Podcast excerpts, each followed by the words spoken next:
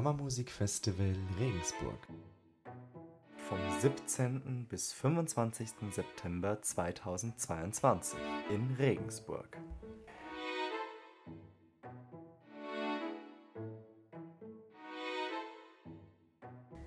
Ja, Max, ganz, herzlichen Dank für deine Zeit. Super, dass wir das Gespräch machen können.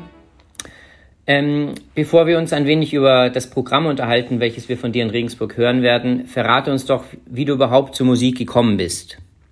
Ähm, ich komme eigentlich aus einer musikalischen Familie. Mein Vater ist Geiger ähm, und äh, es war eigentlich Musik immer bei uns äh, im Haus äh, vor Ort. Es waren immer Musiker da, es gab immer Proben. Äh, meine Eltern haben mich auch oft in Konzerte mitgenommen, oft in die Oper mitgenommen und so weiter. Also Musik war von, von klein auf immer präsent, immer da, immer vor Ort, immer, immer greifbar sozusagen. Ähm, und es ist in meiner Familie wirklich äh, äh eigentlich eine Selbstverständlichkeit gewesen, dass man ein Musikinstrument lernt, irgendwann mal überhaupt gar nicht mit dem Zwang verbunden, das auch beruflich zu tun, aber einfach, dass man auch diese Seite kennenlernt. Das war so sozusagen ein ganz natürlicher Teil der Allgemeinbildung. Äh, und meine Schwester, die hat auch ein Instrument gelernt und so weiter. Also das war einfach wirklich ganz, ganz, ganz selbstverständlicher Teil des alltäglichen Lebens. Und äh, ich habe auch Klavier gelernt, ich habe auch ein bisschen Geige gelernt, ich habe auch mal ein paar Monate lang in den Horn reingeblasen. Äh, und dann irgendwann habe ich zum Cello gefunden und das, äh, dabei bin ich dann geblieben. Ja. Warum das Cello? Ähm, es gibt eine ganz nette Geschichte und zwar äh, war ich eines Tages, ich war acht damals, ähm, im Konzert dabei, also ich war in vielen Konzerten dabei des Streichquartetts meines Vaters, aber speziell in dem Konzert ähm, hat sich irgendeine besondere Stimmung eingestellt. Ich saß in der ersten Reihe direkt vor dem Cellisten, der dann auch mein erster Lehrer wurde.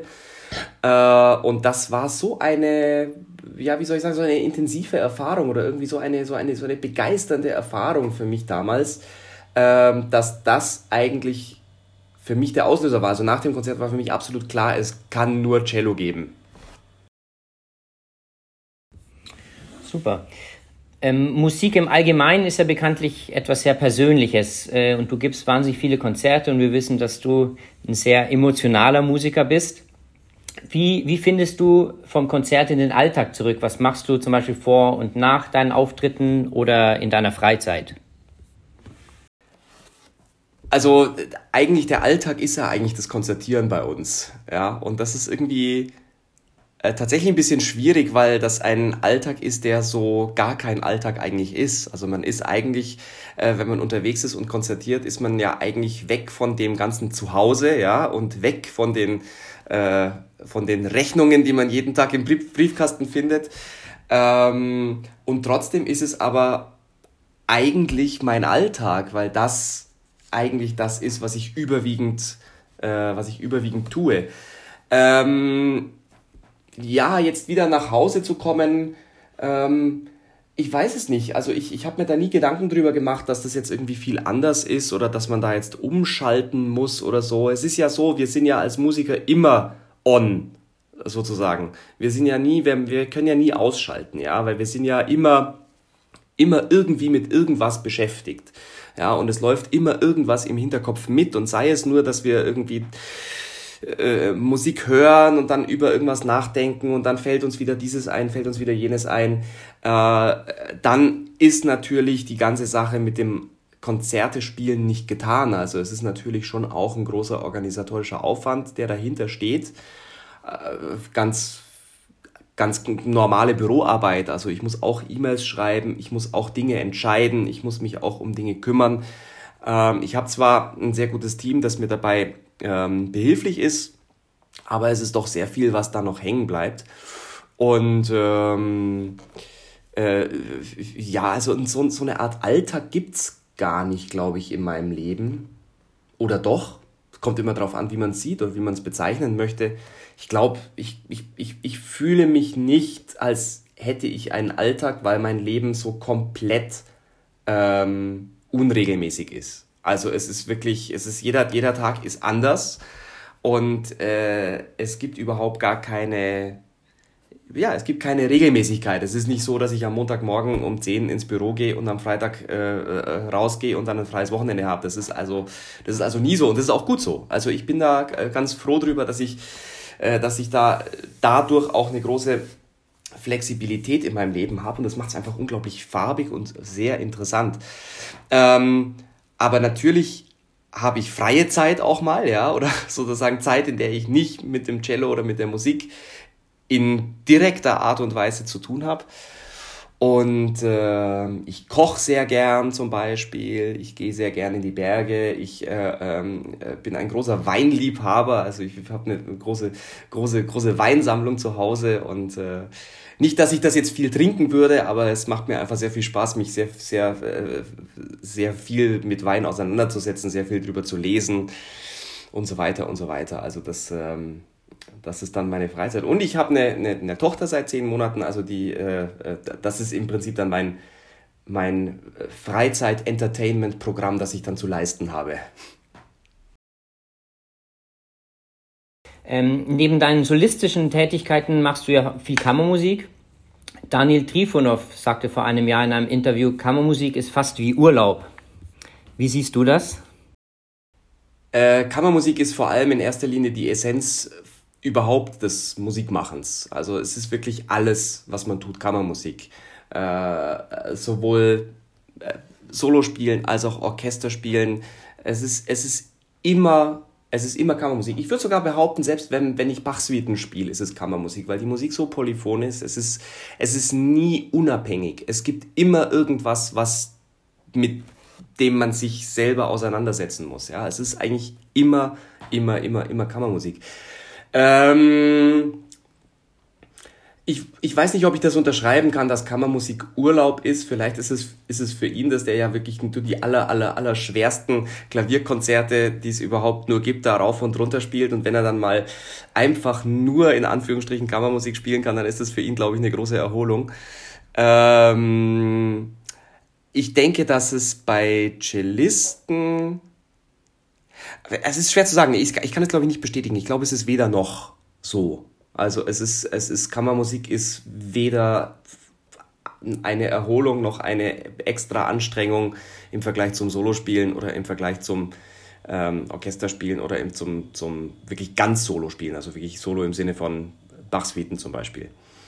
Ähm, ich denke, das sind ganz einfach unterschiedliche ähm, ja, Nein, es ist gar nicht eigentlich, wenn ich drüber nachdenke, ist eigentlich nicht so unterschiedlich. Es ist eigentlich alles ziemlich ähnlich. Es ist wirklich alles Kammermusik.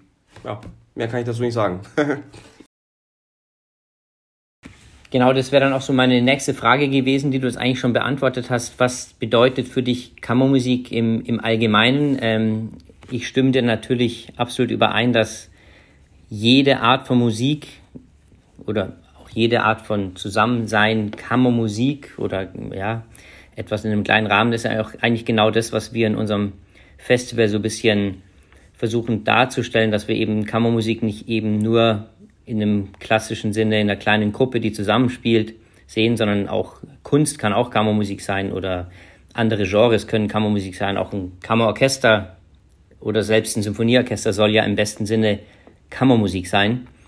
Ähm, aber bedeutet es dir mehr oder kannst du sagen, es macht dir mehr Spaß oder ist es einfach so ein bisschen auch abhängig ähm, oder die Abwechslung, die es vielleicht auch ausmacht? Also es stimmt absolut, ja. Also äh, es ist wirklich alles Kammermusik, weil es ja alles immer ein Miteinander auch ist. Das ist, das ist ganz klar. Und natürlich selbst auch das Publikum mit einzubeziehen, was ja wirklich essentiell ist für das, was, was wir Musiker auf der Bühne tun wollen und sollen ähm, ist, ähm, ist immer ein Miteinander und ist immer im besten Fall ein gegenseitiges Inspirieren. Ähm, es ist, glaube ich, wirklich, wie du schon gesagt hast, es ist, glaube ich, wirklich die Abwechslung, die das interessant macht. Ich denke nicht, dass ich jetzt sagen könnte, dass ich jetzt ähm, Kammermusik äh, mehr mache oder lieber, lieber spiele als, als ein, ein Solokonzert mit dem Orchester spiele. Das hat beides absolut seinen Reiz und das ist beides wirklich absolut toll und ich möchte weder das eine noch das andere äh, missen. Ähm, und das sind eben, wie gesagt, zwei gar nicht mal so unterschiedliche Dinge, finde ich, weil wenn ich jetzt als Solist mit dem Orchester spiele, natürlich habe ich da in vielen Fällen äh, wirklich tonangebende, ja, wie soll man sagen, Führungsfunktionen sozusagen.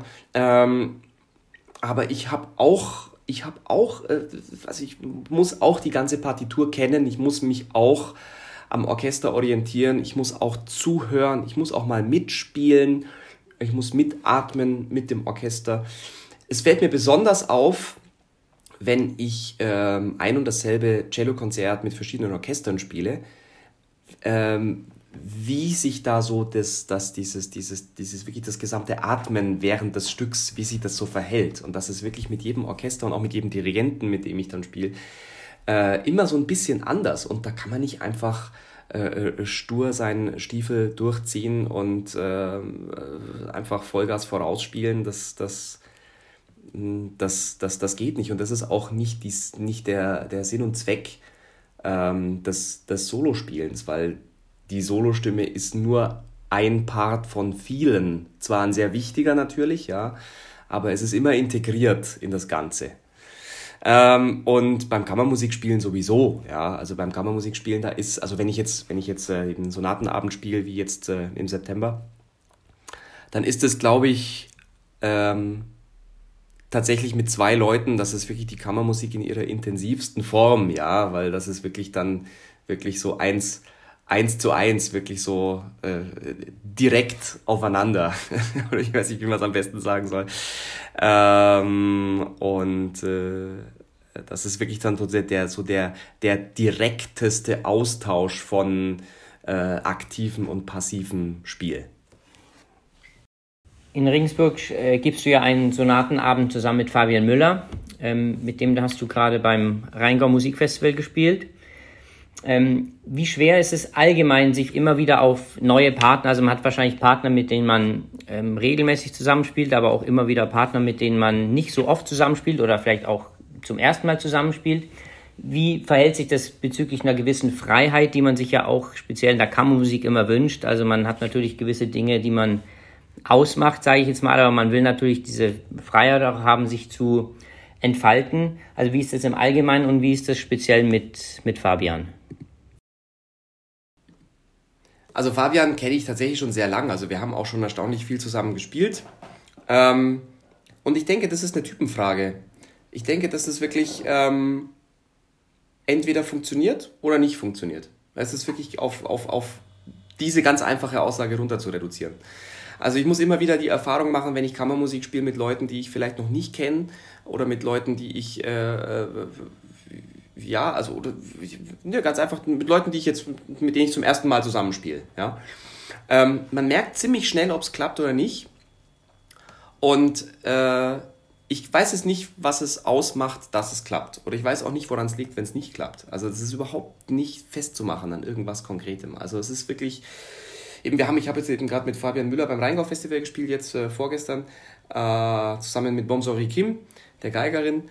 Ähm, wir haben Klaviertrio-Abend gespielt und ähm, wir haben das letztes Jahr auch schon gemacht, einen, einen Klaviertrio-Abend beim Rheingau Festival. Und ähm, es ist wahnsinnig erstaunlich, wenn wir drei zusammenkommen, uns hinsetzen, ein Jahr nicht sehen, die Noten aufschlagen, anfangen zu proben und es ist vom ersten Ton an, ist sofort so eine Grundrichtung klar, wo es lang gehen soll. Ja? Und es gibt keine Fragen äh, in Bezug auf Zusammenspiel, es gibt keine Fragen in Bezug auf Timing bei Übergängen. Es gibt einfach viele Dinge, über die wir überhaupt gar nicht reden müssen, weil sie absolut natürlich funktionieren. Und ich finde, wenn das der Fall ist, dann funktioniert Kammermusik ganz, ganz einzigartig. Wenn das nicht der Fall ist, dann kann man Stunden, Tage, Wochen, Monate lang proben und es wird nicht funktionieren. Man kann sich vielleicht annähern, aber wirklich so klicken tut es halt dann doch nicht. Also die Erfahrung habe ich auch gemacht. Deswegen, also man, man, man, man weiß es halt immer nicht vorher und man kann es auch überhaupt gar nicht abschätzen, weil das wirklich was ist, was man nicht erklären kann. Das ist vielleicht so eine zwischenmenschliche oder irgendwie ich, ich, ich weiß es nicht. Also ich habe auch erst neulich vor ein paar Monaten war ich auf einem Festival, wo ich äh, eigentlich fast nur mit Leuten zusammengespielt habe, mit denen ich vorher noch nie zusammengespielt habe.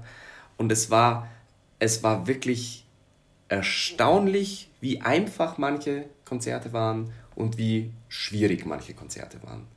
Und schwierig meine ich jetzt nicht im negativen Sinne, sondern einfach ähm, in Bezug darauf, dass man dann wirklich, wirklich sehr, sehr, sehr, sehr, sehr, sehr aufmerksam spielen musste, um den anderen wirklich irgendwie zu fangen und, und den anderen wirklich, also dass wir uns gegenseitig einfach irgendwie auf eine, auf eine Linie schubsen sozusagen. Also das ist dann, äh, ja, es ist einfach manchmal, manchmal passt es einfach sehr gut und manchmal passt es einfach nicht so gut.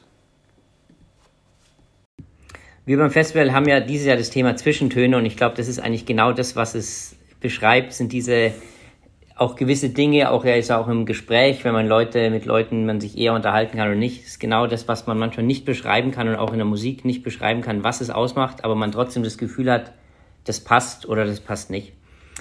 Ähm, in, in Regensburg spielte ja ein sehr klassisches Programm, sage ich jetzt mal, mit, mit Sonaten von Brahms und César Franck. Ähm, wie, wie siehst du generell deine, deine Aufgabe oder auch dein, dein Verhältnis zu, sag ich mal, programmatischen Schwerpunkten oder auch einer gewissen ähm, Abwechslung im Programm und generell auch heutzutage, wie man sozusagen programmatisch Dinge voranbringen muss und, äh, und auch vielleicht einbringen muss, um auch die, natürlich moderne Musik und andere Dinge präsentieren zu können? Also ich bin ganz grundsätzlich mal ein großer Freund von Neuem, was auch immer es ist, in welche Richtung es auch immer geht, sei es zeitgenössische Musik, sei es äh, Werke, die selten gespielt werden. Ich habe ja wirklich so in meinem Repertoire ein paar Werke, die sonst, glaube ich, niemand im Repertoire hat. Also das betrifft vor allem ein paar Cellokonzerte. Ähm, ich habe vor allem in Bezug auf die georgische Musik habe ich sehr viele Sachen gespielt, die eigentlich verschollen sind, weil sie nicht verlegt sind. Und ich habe durch meinen ehemaligen Lehrer, der, der Georgier war, äh, da sehr viel ähm, so uralt Notenmaterial bekommen von äh, wirklich absolut zu Unrecht vergessenen Meisterwerken, die da, die da seit Jahrzehnten vor sich hinschlummern und nicht gespielt werden. Und das ist mir ein großes Anliegen, diese, diese, diesen, diesen Werken äh, Gehör zu verschaffen, weil es, es gibt natürlich, wir, wir Cellisten, wir sind natürlich wirklich gesegnet mit einem unglaublich tollen und großen Standardrepertoire schon, ja. Aber wenn man mal drüber hinausgeht, gibt es unglaublich viel zu entdecken.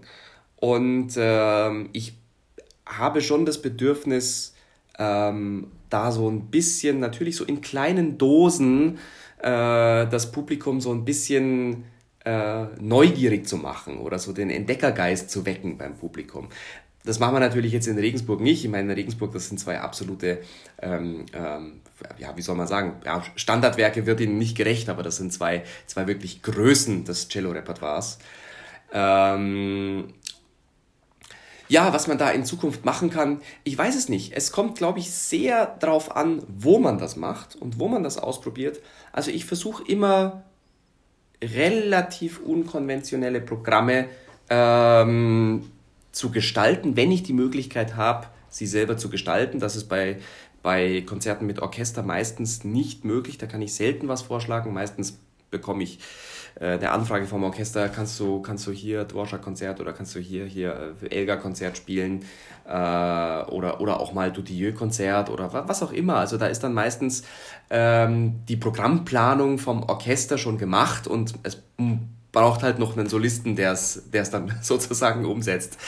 Äh, äh, anders ist es, wenn ich Sonatenabende spiele oder wenn ich Kammermusik spiele, da hat man doch sehr viel ähm, sehr viele Möglichkeiten. Ich werde zum Beispiel nächstes Jahr, habe ich gerade programmiert, werde ich zum Beispiel zum ersten Mal die Sonate von Anton Webern spielen, also die Cello-Sonate, äh, die ich noch nie in meinem Leben auf einem Programm gesehen habe, wirklich noch nie. Äh, und äh, die ich aber auch vor allem im Kontext des, des äh, Programms, was wir nächstes Jahr spielen, wirklich extrem passend finde und wirklich so ein, ein, ein, ein, ein, ein, äh, ein Spannungsfeld, Bindeglied äh, sein wird dann in dem Programm. Ähm, und, und, und solche Sachen, also mit, mit kleinen Vorstößen, mit kleinen Neu- oder Wiederentdeckungen. Äh, also da, da habe ich, hab ich großes Interesse dran. Ähm, ja, was ich vorher noch sagen wollte, es ist nicht überall möglich. Also es kommt wirklich auch sehr auf die Veranstaltungsreihe drauf an, was angenommen wird, was angenommen werden kann. Man darf das Publikum auch nicht zu sehr überfordern. Ja, man darf es natürlich schon so ein bisschen, schon so ein bisschen herausfordern, ja. Und man darf dem Publikum generell, glaube ich, schon ein bisschen was zutrauen. Ähm, aber man darf es nicht überfordern. Und ich denke, wenn man das in ein, in ein, in ein interessantes äh, Konzept verpackt, dann ist es, kann das wirklich sehr, sehr, sehr toll sein. Ich hatte zum Beispiel vor ein paar Wochen ein Konzert, ähm, äh, welches, ja, das war auch bei einem Festival in Griechenland. Ähm, äh, auf einer Insel, wo wirklich hauptsächlich Touristen dann da waren beim Konzert, ja, und auch viele Leute, die einfach wegen der Atmosphäre dann ins Konzert gekommen sind, die wirklich mit klassischer Musik eigentlich gar nicht so viel am Hut haben. Und wir haben ein durchaus wirklich äh, schweres Programm gespielt, also wirklich, wirklich sehr, sehr, sehr, sehr, sehr dunkle äh, Werke, die auch nicht unbedingt einfach zu hören sind. Und ich habe einfach so eine kurze Einführung gegeben vor jedem Stück. Ich habe so ein bisschen was zum Werk erzählt, ich habe so ein bisschen was davon erzählt, worum es in den Werken geht und auf was man achten soll und auf was man hören soll und was auch unsere, wir als Musiker, was wir für Intentionen haben mit dem Stück. Und das war unglaublich, das ist unglaublich gut angekommen. Also die Leute waren wirklich unglaublich konzentriert und auch total begeistert und haben dann wirklich, einige kamen dann zu mir und gesagt, ja, es ist unglaublich, ich war noch nie in einem klassischen Konzert, aber das ist also, ich werde wiederkommen und das war ja, das war ja so toll, auch mit der Beschreibung und ich habe das dann richtig gehört, was sie gesagt haben und so. Also das war wirklich, ähm, das war wirklich spitze. Also deswegen ähm, denke ich schon, dass man mit solchen relativ einfachen Mitteln die Leute, wenn sie denn mal da sind im Konzert, äh, doch sehr gut erreichen kann. Genau, also das schließt eigentlich jetzt sehr gut für meine nächste Frage oder das ist der nächste und dann auch schon letzte Punkt äh, bezüglich des Publikums. Natürlich, ich denke, ähm, wenn du darüber sprichst, ähm, ja, sag ich mal, neue Werke immer wieder auch einzubauen in Programme, spricht man natürlich auch sehr viel über ein Publikum, was schon da ist, wofür wir natürlich extrem dankbar sind. Ähm, aber eine große Aufgabe ist ja auch ähm, sowohl vielleicht Publikum, was noch nicht kommt, ähm, aber auch natürlich die nachfolgenden Generationen irgendwie so sehr nach wie vor zu begeistern, wie wir das in unterschiedlichen Art und Weisen ja auch, ähm, ähm, ja, oder von unseren Eltern zum Beispiel, jetzt in meinem Fall ja ähnlich wie bei dir, man ist einfach in Konzerte gegangen oder Musik hat immer eine Rolle gespielt ähm, und dann ist es für einen plötzlich so wichtig, dass man das sogar als Beruf dann machen will. Also es ist jetzt auch nicht, nicht selbstverständlich, aber abgesehen davon, ob man es beruflich macht, es bedeutet uns sehr viel. Und ähm, man will ja, dass das auch die nachfolgenden Generationen erleben können. Wie, wie siehst du da die Aufgabe vielleicht teilweise auch, aber auch die, die Problemstellungen oder vielleicht auch Lösungsansätze? Wie gesagt, ich glaube auch, dass dieses moderieren und, und den Leuten erst einmal so ein bisschen die Hemmschwelle überhaupt zu nehmen zwischen Publikum und Künstler. Das ist, glaube ich, ein wichtiger Punkt. Aber auch eben, äh, wenn man zum ersten Mal kommt, was zu erklären, was erwartet einen eigentlich als Publikum. Ähm, wie, wie siehst du da auch vielleicht deine persönliche Aufgabe oder was erwartest du vielleicht auch von, von Veranstaltungen in Zukunft, von Konzertreihen? Was, was muss man machen, um eben auch diese die jungen Leute, die jetzt vielleicht nicht primär in klassische Konzerte gehen, einfach auch für, für Musik im Allgemeinen zu begeistern? Das ist tatsächlich eine sehr schwere Frage und das ist tatsächlich auch eine Frage, die uns eigentlich schon beschäftigt, seit ich seit ich denken kann. Also diese Frage, die ist, glaube ich, die ist, glaube ich, schon seit Jahrzehnten ist sie präsent und komischerweise funktioniert es eigentlich seit Jahrzehnten eigentlich immer in etwa gleich gut. Ja? Also wir haben natürlich jetzt, äh, wir haben natürlich jetzt so ein bisschen zu kämpfen mit, mit den Corona-Spätfolgen, äh, wo die Leute sehr zögerlich noch ins Konzert gehen. Also ich weiß wirklich von vielen Veranstaltern, die wirklich zu kämpfen haben. Ich habe es auch selber erlebt natürlich. Also die Seele, die sind bei weitem noch nicht voll. Und viele entscheiden erst spontan an der Abendkasse, ob sie ins Konzert gehen möchten oder nicht. Äh, was natürlich äh, für jeden Veranstalter wirklich ganz furchtbar ist, ja, weil, weil die Vorverkaufszahlen im Keller sind und alle haben Angst, ob überhaupt jemand kommt. äh, was doch meistens eigentlich immer dann ganz gut funktioniert, weil die Leute einfach spontan sein wollen, weil natürlich auch keiner wirklich so weiß im Moment, kann ich dann zu dem Konzert gehen, für das ich jetzt schon eine Karte kaufe, bin ich dann gesund, ja, oder, oder findet das Konzert dann überhaupt statt? Äh, oder wird es nicht schon wieder abgesagt wegen irgendwas? Ja, also das weiß man ja nicht. Also die Leute, die machen das doch dann eher spontan. Ähm, äh, sag, sag, sag, mal, sagen wir es mal so, also ich denke, ich denke, dass, dass, dass sehr viel darüber geredet wird, dass sehr viel darüber geredet wird, dass, dass, dass, dass Musik irgendwie, ja, das ist ja so wichtig und das ist ja, das ist ja, ähm, also vor, vor, das höre ich vor allem von Musikschaffenden, ja, die, die, die sagen, ja, das ist ja, das ist ja total wichtig. Die sprechen natürlich auch aus ihrer Blase heraus, ja, äh, weil sie natürlich, natürlich, natürlich will keiner, dass einem der eigene Ast äh, abgesägt wird.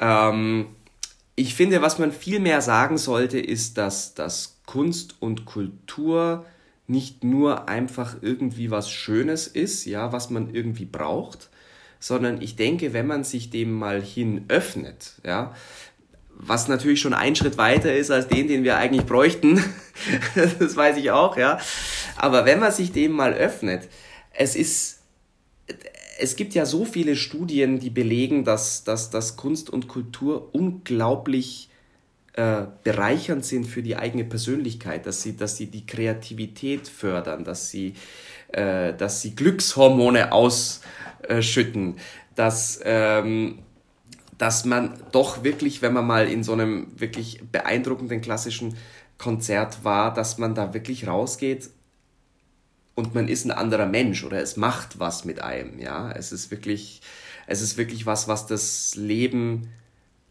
was, was, was dem Leben einen gewissen Sinn gibt, ja, und was dem Leben irgendwie so, ja, ich weiß nicht. Also das ist, es ist, es ist schwer, es ist schwer zu sagen, weil ich nicht weiß, wie man die Leute wirklich erstmal an den Punkt bringt, äh, dass sie das, dass sie das verstehen. Ich denke natürlich, viel kommt von der Erziehung, viel kommt von der, von der, von der, von, von dem eigenen äh, persönlichen Umfeld. Deswegen bei mir war es, wie ich schon vorher gesagt habe, natürlich so, dass Musik immer äh, ein natürlicher Bestandteil war und dass wir einfach, also meine Schwester und ich damals bei meinen Eltern zu Hause, ähm, dass wir das wahrgenommen haben als ein ganz natürlicher Teil des alltäglichen Lebens und ganz natürlicher Teil der Allgemeinbildung, dass man sich damit auseinandersetzt und dass man, dass man Musik macht und dass man Musik konsumiert. Völlig egal, welche Art von Musik, ja. Also es ist nicht jetzt nur äh, Klassik, es ist alles Mögliche gewesen, ja. Ähm, und damit ist dann eigentlich schon ein ganz großer Teil getan. Der nächste Schritt wäre dann, äh, dass das in den Schulen auch entsprechend unterrichtet wird, ja. Dass in den Schulen da eine entsprechende äh, entsprechende Begeisterung geschürt wird, sozusagen, dass man vielleicht öfters auch in, in die Oper geht, dass man vielleicht überhaupt sich mehr damit auseinandersetzt, was passiert in der Musik, was sind da die Vorgänge, was sind die Strukturen, was, was, das ist ja, wir erzählen ja nur Geschichten, wenn wir Musik machen, ja so welche Geschichten, um welche Geschichten geht's, was passiert da. Äh, zum Beispiel, dass man jetzt irgendwie mal ja, ganz einfach die Zauberflöte, einfach die, die Handlung der Zauberflöte bespricht und dann in die Zauberflöte geht und dann danach nochmal das weiter behandelt im Unterricht oder ich weiß es nicht. Es gibt ja hunderttausend Möglichkeiten. Ähm, es ist vielleicht auch bei manchen eine Frage der Zeit. Es ist bei manchen, die, die äh, wollen im jugendlichen Alter davon nichts wissen, ja, und dann erst 20 Jahre später stellen sie fest, wow, das ist ja ganz toll und so. Ich weiß es nicht. Ich muss ganz ehrlich sagen, ich habe absolut keine Ahnung, was man tun kann. Was wir als äh, äh, äh, Künstler tun können oder was ich tun kann, ist, glaube ich, ähm, einfach durch, durch, durch, durch meine Konzerte einfach diese Begeisterung zu schüren äh, und ähm, dafür zu sorgen, dass jeder Einzelne, der da ist, nach Hause geht mit, mit, mit einem gewissen erfüllten Gefühl oder mit einer gewissen äh, Zufriedenheit oder Begeisterung oder einfach, dass er nach Hause geht und sagt, wow, das war jetzt toll und ähm, diese, weiß nicht was, 30, 40 Euro für die Konzertkarte, die haben sich mehr als gelohnt und ich würde jederzeit wieder in so ein Konzert gehen. Dann habe ich alles, dann habe ich alles äh, ja, gemacht, was ich eigentlich tun kann. Oder jetzt eben zumindest einen sehr großen Teil getan. Ja, ich glaube, das war ein wunderbares Schlusswort. Äh, ganz herzlichen Dank. Wir sind uns ganz sicher, dass es unserem Publikum auch so geht nach eurem Konzert im September. Und dann bedanke ich mich ganz herzlich für deine Zeit. Vielen Dank. Dir hat dieser Podcast gefallen? Dann klicke jetzt auf Abonnieren und empfehle ihn weiter. Bleib immer auf dem Laufenden und folge uns bei Twitter, Instagram und Facebook. Mehr Podcasts findest du auf meinpodcast.de.